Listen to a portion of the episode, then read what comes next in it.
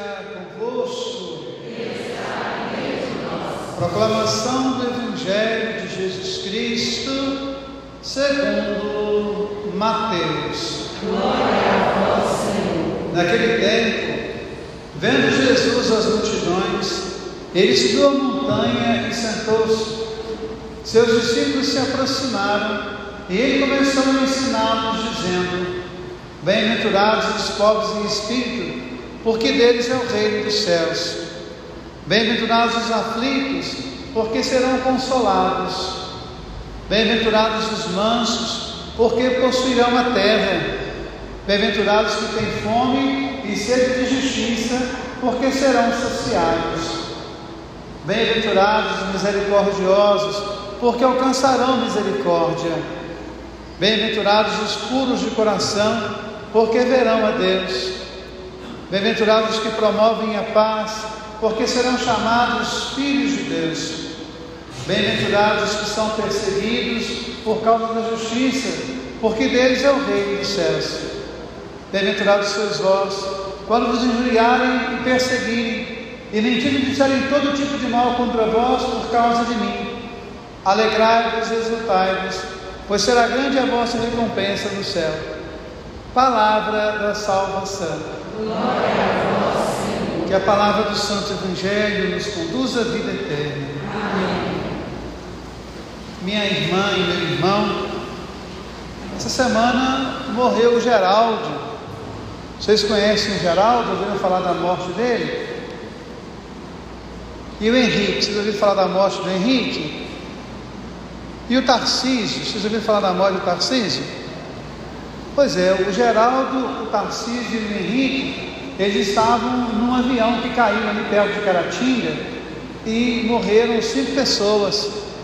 Né? Morreu o Henrique, morreu o Geraldo, morreu o Tarcísio, morreu um outro homem com um nome estranho, né? que eu nunca ouvi esse nome, e morreu uma moça chamada Marília Mendonça. Vocês ouviram falar na Marília Mendonça? Vocês ouviram na internet alguma coisa a respeito dessa moça? Na televisão vocês ouviram? Interessante, né? Porque essa moça morreu no mesmo acidente, no mesmo dia, na mesma hora, do Tarcísio, do Henrique e do Geraldo. Do Tarcísio, do Henrique e do Geraldo ninguém falou, mas da Marília Mendonça todo mundo falou. Ou seja, o nosso sentimento ele é seletivo. Todos os dias morrem muitas pessoas. E, no entanto, nós aumentamos aqueles que são nossos. Quantas crianças morrem todos os dias? Quantos pais, quantas mães, quantos filhos, quantos avós? No Brasil, nós entregamos no ano de 2020 2021, em função da pandemia da Covid-19, mais de 600 mil pessoas. No entanto, a gente tem um sentimento realmente seletivo. E a igreja também não é muito diferente. Né? Quantos santos nós temos nos nossos altares? Nós temos Nossa Senhora, nós temos São Sebastião, nós temos São Geraldo, nós temos Santo Antônio, nós temos São Vicente, nós temos São Francisco, nós temos Santa Teresinha, Santa Teresa d'Ávila, Santa Catarina de Sena, mas tantas e tantas pessoas santas que não estão celebradas no nosso altar. Não tem uma imagem, não tem uma memória, e de repente a igreja ela faz no dia 1 de novembro a festa de todos os santos. E essa festa é tão importante que a igreja sempre a transfere para o primeiro domingo pós 1 de novembro. Então, todo domingo, todo primeiro domingo de novembro, será sempre na liturgia da igreja a festa de todos os santos. E quando nós pensamos em santidade, né, o que, que nós trazemos para nós? Santos são aqueles homens e mulheres que experimentaram a misericórdia e o amor de Deus. Tem uma canção né, que eu particularmente gosto muito, chamada Heavy Metal do Senhor, que é uma canção de Zé Cabaleiro, e nessa canção ele faz uma crítica, isso no meu entender, a minha leitura, ao movimento gospel, às músicas gospel, né? Eu particularmente não gosto, mas ele faz uma crítica a esse tipo de música e ele fala que o diabo ele é um copiador. Deus faz as coisas boas e o diabo quer imitar Deus. Então ele fica fazendo uma música ruim, nem para imitar Deus. E ele vai dizer como é que Deus é. Isso eu acho muito bonito. Ele fala assim: e Deus brinca de gangorra no playground, no céu com os santos que já foram homens de pecado. Eu queria ficar aqui nessa frase para a gente rezar essa manhã. Quando nós olhamos o livro do Gênesis, a palavra diz que Deus brincava todo entardecer com o homem e a mulher. Havia uma profunda intimidade. Mas de repente, esse homem e essa mulher romperam. Eles acabaram se atrelando ao pecado. Contudo, a graça redentora de Jesus Cristo resgata esse homem e essa mulher. Então, o homem e a mulher que foram presos do pecado, agora são resgatados pela graça de Deus e convidados à santidade. Todos nós somos convidados todos os dias à santidade, embora todos nós sejamos homens e mulheres de pecado. Mas nós não podemos é nos conformar com o pecado, mas sim abrirmos a nossa vida para a graça e a presença de Deus. E quando nós ouvimos a leitura da missa de hoje, ela nos ajuda muito a rezar isso. Vamos pegar lá o livro de Apocalipse. Fala de uma grande multidão. Essa grande multidão tem aqui um número específico: 144 mil. Quando você multiplica as 12 tribos de Israel, vezes os 12 apóstolos de Cristo, você tem 144. Se você multiplica isso por mil, você tem 144 mil, para dizer o quê? O número daqueles que são resgatados em Jesus Cristo, ele é um número infinito. Infinitamente é o amor de Deus. Infinito é o amor de Deus. Mas esses homens e essas mulheres, os santos e santas, eles trazem uma marca.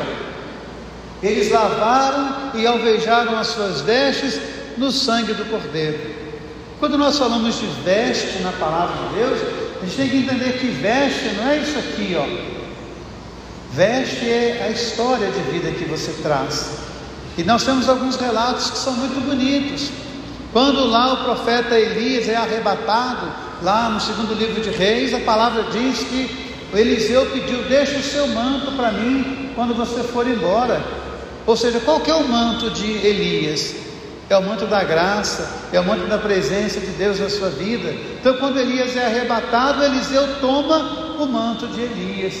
E aí nós somos convidados a perguntar a cada um de nós: quais são os mantos que nós temos vestido na nossa vida? Depois, quando Pedro está lá pescando, a palavra diz que Pedro estava nu. Quando Jesus chegou e ele viu que era Jesus, o que, que ele fez? Ele colocou o seu manto e pulou na água. Geralmente, quando alguém vai mergulhar na água, ele tira a roupa, né? E não veste a roupa. Então, o que, que a palavra está dizendo? Que Pedro se vestiu da graça de Deus para mergulhar aonde? No mundo. Então, nós estamos no mundo. Somos homens e mulheres de pecado, mas todos os dias nós somos convidados a nos vestir e revestir da graça de Deus. É por isso que na liturgia do batismo Antigamente, hoje as pessoas não fazem mais isso, né? A preocupação hoje é muito mais com a fotografia e com as redes sociais do que com o rito em si. Mas antigamente as pessoas, quando a criança era batizada, ela vestia logo em seguida uma camisolinha. E essa camisola era guardada na família para todo mundo. O que, que, é, o que é essa camisola? Eu agora estou me vestindo e me revestindo de Jesus Cristo. Mas também há aqueles mantos de pecado que nós devemos jogar fora. Lá no Evangelho de Marcos, no capítulo 10, quando Jesus sai de Jericó e indo para Jerusalém, ele, na saída de Jericó, tem um homem sentado à beira do caminho, que não é a música do Roberto Carlos do Erasmo, né?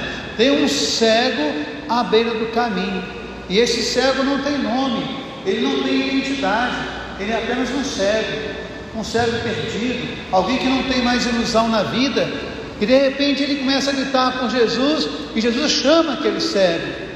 Quando Jesus chama o cego, o que, que ele faz? Ele pega a sua capa e joga fora. Eu não quero mais o pecado, eu quero agora a graça de Deus na minha vida e na minha história. Então é muito significativo quando a palavra diz que Quem são esses? São aqueles que lavaram e alvejaram as suas vestes aonde? No sangue do Cordeiro. Por quê? Porque todos nós somos convidados a experimentar a misericórdia de Deus. Só na misericórdia de Deus, só na graça de Deus nós poderemos ser santos. E aí eu me lembro de Francisco de Assis, que é um santo que eu gosto muito. Quando a gente fala de Francisco de Assis hoje, poucas pessoas falam de algum milagre de Francisco, né? Santa Rita de Cássia, santa de muitos milagres, São José Estadeu, Santa Edviges. São Francisco, ninguém fala de milagres, mas Francisco foi o homem experimentado na misericórdia. Ele usa um termo muito bonito: eu estava no pecado e Deus fez misericórdia comigo. E essa misericórdia vai espalhar para as pessoas. Primeiro com os leprosos, que ninguém aceitava. Ele acolhe os leprosos como irmãos. E depois, quando nós vimos a carta que São João escreve para você, carta de São João para você. O que, que ele fala para você? Imaculada, veja que presente que Deus te deu. Ser chamada filho de Deus, e você é. Cada um de nós aqui, Cláudio, eu sei que você está doido para vestir uma roupa de baiano e servir os outros, mas você é chamado filho de Deus e você é. Cada um de nós, né? Parecida, neném, olha que presente que Deus te deu, você é filho de Deus. Cada um de nós aqui trazer essa marca, essa identidade, essa é a veste que nós somos convidados a nos colocar a veste de filho de Deus, de filho de Deus. E aí nós chegamos ao Evangelho. Esse Evangelho, ele é magnífico. Mahatma Gandhi disse certa vez que se você rasgasse a Bíblia toda, mas salvasse o sermão da montanha, você teria resolvido todos os problemas da humanidade. Então vamos situar o Evangelho. Jesus está falando para as pessoas ali à margem do mar da Galiléia. Tem uma grande multidão ao redor dele. O que, é que ele faz? Ele não quer falar para as multidões, ele quer a intimidade. Então ele sobe a montanha e ele se assenta, a multidão fica lá embaixo. Os discípulos sobem com ele e se assentam ao redor dele. E ele começa a ensinar aos seus discípulos. O que, que ele começa a ensinar? Bem-aventurados os pobres porque deles é o reino dos céus. Jesus está aqui enaltecendo a miséria, está aqui valorizando a pobreza? Não. O que ele está dizendo? Vocês são meus discípulos. Se vocês são meus discípulos, é possível, depois do meu ensinamento, deixar que alguém morra de fome? Se vocês são meus discípulos, é possível. Imagine então que eu estou aqui hoje, eu sou um professor e eu sou cristão. E perto de mim vem um monte de jovens que estão se formando em letras, em pedagogia. E aí no meio de vocês tem um monte de gente analfabeta, que não sabe ler, que não sabe escrever. E aqui ao meu redor estão os meus discípulos, os meus alunos da pedagogia, da letras e outros cursos mais. O que, que eu vou dizer para eles? Veja a multidão. Bem-aventurados, felizes analfabetos porque agora eles serão alfabetizados. Olha quantos cristãos tem aqui que são formados em letras e pedagogia. Imagine que eu estou aqui formando uma cadeira de advogados, o curso de direito, e aí embaixo tem um monte de gente sendo roubada, tem um monte de gente sendo injustiçada. O que, é que eu vou falar com os meus advogados? Felizes aqueles que estão levando prejuízo hoje, estão sendo injustiçados, porque agora eles vão ter vocês que são cristãos, e vocês, enquanto cristãos, vão mudar essa realidade. Eu tenho aqui um monte de médico que está aqui, está sendo formado hoje, e aí tem um monte de gente doente, a multidão. O que, que eu falo para os meus médicos? Felizes os doentes, não é por causa da doença. Felizes os doentes, porque agora vocês que são cristãos vão atendê-los, vão dar a eles uma condição de uma dignidade na sua enfermidade. E aqueles que por graça forem curados serão porque vocês, médicos, estudaram e vocês são cristãos. E em nome de Jesus Cristo vocês vão mudar essa realidade. E aí uma pergunta: a nossa veste tem mudado alguma realidade? Nós estamos enfrentando uma crise mundial, não é uma crise brasileira. Quando eu vejo as pessoas, né? ah, é culpa do governo. Não é, é uma crise mundial. Está faltando escassez de muitas coisas, tudo isso é verdade. Mas é curioso porque nessa crise os ricos estão cada vez mais ricos. Então tem alguma coisa, tem alguma veste errada no nosso cristianismo. A solução é o comunismo? Não. Porque o comunismo você obriga alguém a dar aquilo que é dele para os outros. Isso não é o propósito de Jesus Cristo.